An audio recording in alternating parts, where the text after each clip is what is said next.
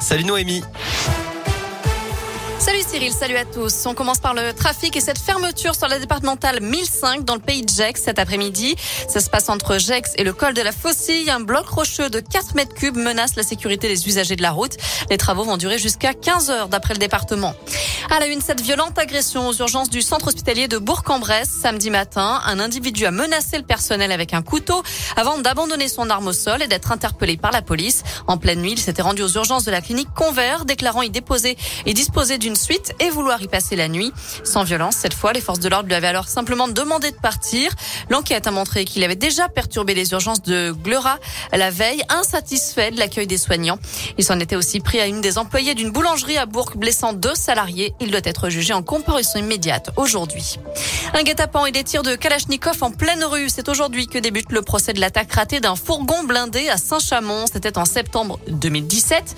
Une équipe de huit braqueurs s'en sont pris à des convoyeurs de fonds qui ont réussi à se réfugier près du commissariat de police. Les malfaiteurs, eux, ont ouvert le feu. Un impact de balle a même été retrouvé sur la façade d'une école. Ils ont ensuite pris la fuite, interpellés finalement six mois plus tard à saint Saint-Chamond est dans la banlieue lyonnaise avec un arsenal de guerre retrouvé pendant les perquisitions. Ils sont jugés jusqu'à vendredi devant les assises de Lyon.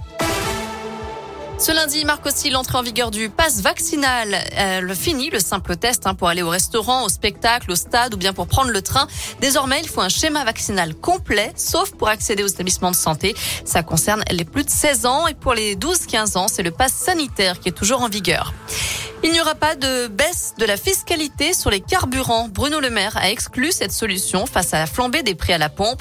Ce serait en contradiction avec la volonté d'accélérer la transition écologique, d'après le ministre de l'économie.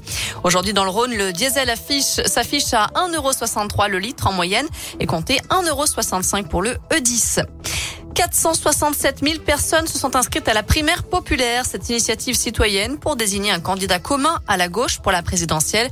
Et François Hollande n'écarte pas l'idée de se présenter. Il habillait encore aujourd'hui Lady Gaga, Beyoncé ou Kim Kardashian. Le créateur de mode Thierry Mugler est décédé hier à l'âge de 73 ans. Le monde de la mode lui rend hommage aujourd'hui. Un mot de sport avec du handball à suivre ce soir. Une victoire impérative de l'équipe de France contre le Monténégro. Après la défaite samedi face à l'Islande, c'est un match à suivre à partir de 20h30 ce soir. Et puis un mot de tennis, c'est la brillante performance d'Alizé Cornet à l'Open d'Australie. Elle a décroché son ticket pour les quarts de finale.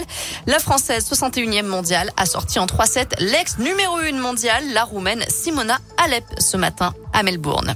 Côté météo pour cet après-midi, on a de belles éclaircies un peu partout dans la région. Les températures sont comprises entre 2 et 4 degrés pour les maximales. Bon après-midi. Bon après-midi.